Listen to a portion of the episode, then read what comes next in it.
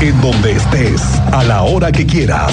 Esto es lo más importante en el podcast de Así sucede expreso del 101.1 FM Estéreo Cristal.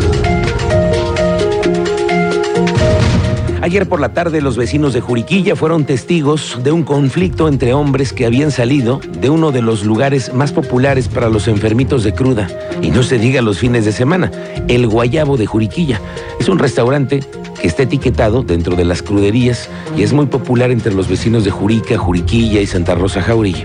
Bueno, pues ayer por la tarde algo pasó entre los comensales, o no se pasaron la sal, o algo pasó con las galletas, porque a balazos mataron a uno de los con del conflicto. El tema no sucedió en el restaurante, hay que aclararlo muy bien. Fue afuera, cuando se enfrentaron y sacaron las armas y se dispararon y por eso los vecinos nos alertaron de inmediato a la policía municipal.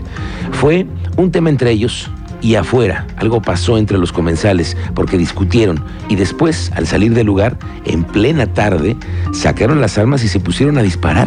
Y esta versión es del mismo jefe de la policía capitalina, Juan Luis Ferrusca, que en una modalidad, yo quiero decirlo, más abierta, con una prontitud distinta, él mismo confirmó que rápidamente se había instalado un operativo para detener a todos, porque no pudieron escapar, es que, es que chocaron unos de ellos. Esto nos lo cuenta el mismo jefe de la policía. Localizamos rápidamente que la unidad donde habían circulado tres personas, el vehículo en color negro, había colisionado con, con un objeto fijo, de donde bajaron y comenzaron a correr tres personas, las que inicialmente salieron de ese negocio. Eh, posteriormente eh, se localizó que una de ellas había perdido la vida, eh, presuntamente por proyectil de arma de fuego. Las otras dos acompañantes fueron asegurados inmediatamente. Y es que la cosa se puso seria porque entre unos y otros habían sacado las armas y esto había detonado en una persecución entre ellos y la policía, como ya lo escuchó usted. Luego identificarlos, revisar las armas, revisar los vehículos y después una investigación. La policía municipal los identificó y los puso a disposición y por la noche ya se había resuelto el tema.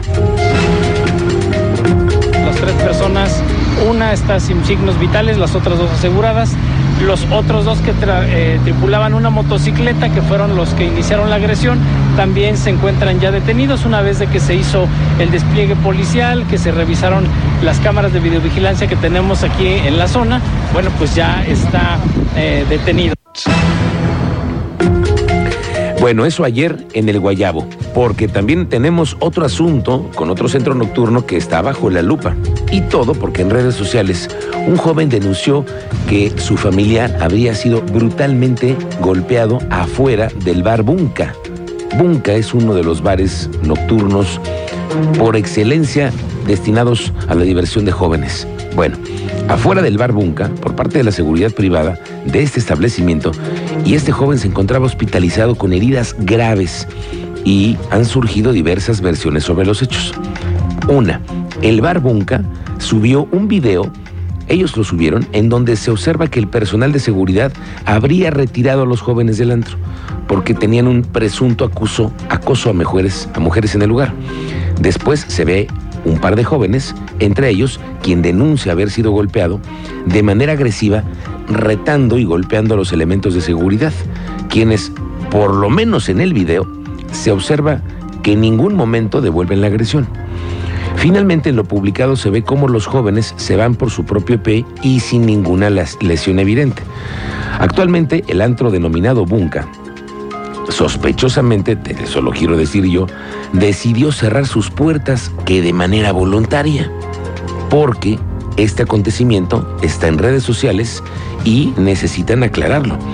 Durante la semana, dice el comunicado, hemos tomado la lamentable decisión de permanecer cerrados hasta que la autoridad determine la responsabilidad y se aclaren los hechos correspondientes. Esto es lo que sucede en Bunca. Dos versiones, unos jóvenes golpeados y la versión del bar que dice que ellos salieron por su propio pie.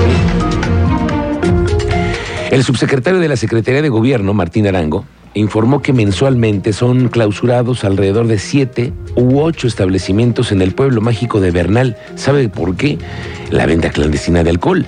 Esto se debe al operativo permanente que se lleva a cabo en conjunto con las autoridades municipales de Ezequiel Montes para intentar mantener el control del comercio y del alcohol alrededor de siete u ocho clausuras por, por mes. Indudablemente, eh, en, los tiempos eh, vacacionales, en las temporadas vacacionales, normalmente se da un aumento en, en, este tipo de establecimientos. Nosotros exhortamos a la población a que si desea realizar venta de bebidas alcohólicas, lo hagan de manera ajustada a la ley. Incidentes violentos en donde elementos de seguridad privada hacen uso excesivo de la fuerza o agreden a personas en estado alcoholizado son muestra de la falta de capacitación de los guardias que generalmente no la tienen para lidiar con estas situaciones. Hugo Arroyo es el delegado estatal de México Educación Justicia, integra el Consejo Nacional de Seguridad Privada y habla de los hechos que recientemente se han presentado. La prevención, si ya el establecimiento se está dando cuenta que la persona está demasiado tomada, pues evitar algún tipo de, altercado, ¿no? Eh, bueno, pues el uso, el uso de excesivo de, las fuerzas de seguridad privada es por eso, al, no poder contener eh, ya las personas en estado de ebriedad, pues actúan de esa manera, eh, pero te lo vuelvo a repetir, es falta de capacitación, tanto de parte de la Secretaría de Seguridad Ciudadana para llevar todo esto de una manera más ordenada, como también de parte de las empresas.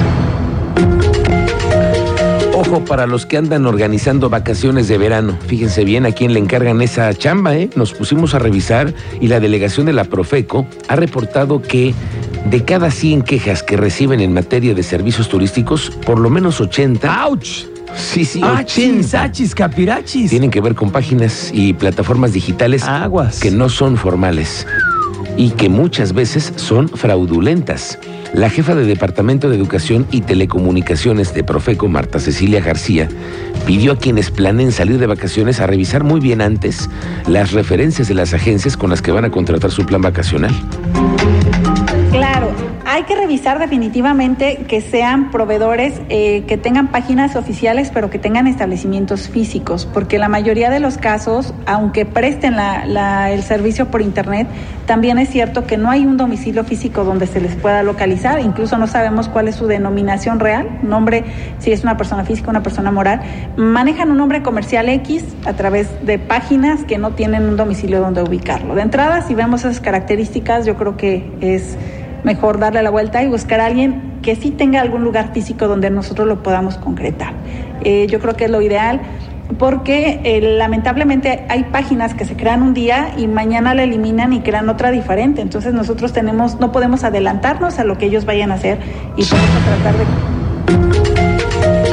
la Secretaría de Infraestructura, Comunicaciones y Transportes de Querétaro está realizando ahora operativos que así le llaman 30M y 30 Delta en el centro fijo de pesos y dimensiones. Ahora durante el primer fin de semana del periodo vacacional, en este punto que está ubicado en el kilómetro 186 de la carretera México-Querétaro, vea usted, están revisando ahora las condiciones físico-mecánicas de las unidades de transporte de carga para que, una, cuenten con el peso y dimensiones de las normas y otra, se les apliquen exámenes médicos a los que están operando, a los conductores de transporte de carga y de pasaje, que están buscando verificar que sus condiciones de salud sean las óptimas, que estén listos para manejar un vehículo de carga y no tengan después ningún problema. Pues en problemas el campo queretano porque no hay agua, no ha llovido lo suficiente y porque no hay seguros que cubran a tantos productores del campo. Tú sabes más de esta crisis que se está viviendo, Andrea Martínez. Muy buenas tardes. Muy buenas tardes y también a toda la audiencia. Pues así es, por segundo año consecutivo existe el riesgo de que no se pueda contratar un seguro catastrófico para apoyar al campo queretano. Así lo admitió el secretario de Desarrollo Agropecuario Rosendo Anaya Aguilar. Esto luego, bueno, de explicar que las empresas no quisieron asegurar el año pasado la siembra, esto a causa de la sequía prolongada que ha azotado al país en general. No obstante, bueno, recalcó que el gobierno del estado cuenta con un plan B y está listo ya con una bolsa superior a los 50 millones de pesos para apoyar a ganaderos y agricultores del estado, esto en caso de que no se pueda contratar el seguro catastrófico. Escuchemos la información que nos compartía esta mañana el secretario de Desarrollo Agropecuario. Y en esta ocasión pues estamos en ese proceso. En caso de que en determinado momento las empresas o las empresas, las aseguradoras, eh, eh, llegaran a esa misma determinación como el año anterior por la sequía tan severa que está presentando, estamos eh, también preparados para poder destinar una cantidad de manera muy importante por encima de los 40 millones de pesos, cerca de los 50 millones, en las cuales pudiera ser también otra vez para entrar de manera emergente, obviamente pues como eh, entrando pues en, caso de que el seguro no pudiéramos en el momento. Y bueno, Rosendo Anaya reveló que actualmente la oficialía mayor se encuentra en el proceso de realizar eh, pues justamente la contratación del seguro catastrófico, por lo que bueno, en próximos días habrá una definición.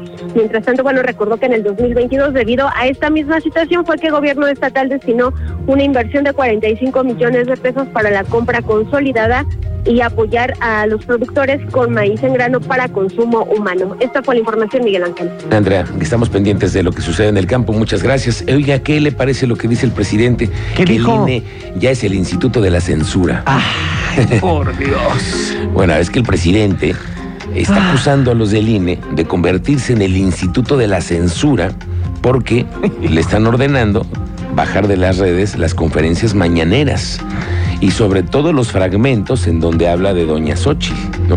Que por cierto, este tema de Xochitl Galvez lo vamos a platicar más adelante con panistas. Me he enterado que están obligando a todos los panistas, Ah. espérame, que son muchos servidores públicos. Sí, señor. Tienen que llevar los regidores 300 firmas al lo de, eh, para inscribirse en todo este proceso que está llevando el PAN. Ajá. Y a otros funcionarios, si no llevas al menos 10 o 20 ciudadanos con INE y los empadronas para este proceso, tienes consecuencias en la chamba, ¿eh? Ah. amenazando a los funcionarios públicos. Eso lo sé de buena fuente. Pero ese es un tema. Vas a ver que Xochitl Galvez sospechosamente va a salir triunfadora en Querétaro. Y te lo digo por la operación que están haciendo la estructura del PAN. Lo sabemos, ya los tenemos ubicados. Les están pidiendo a los panistas que voten por Xochitl Galvez. Y la estructura panista queretana anda en esas. Pero el presidente anda bien enojado porque Ay, no. porque ahora dice que el INE lo está censurando y que no lo dejan hablar.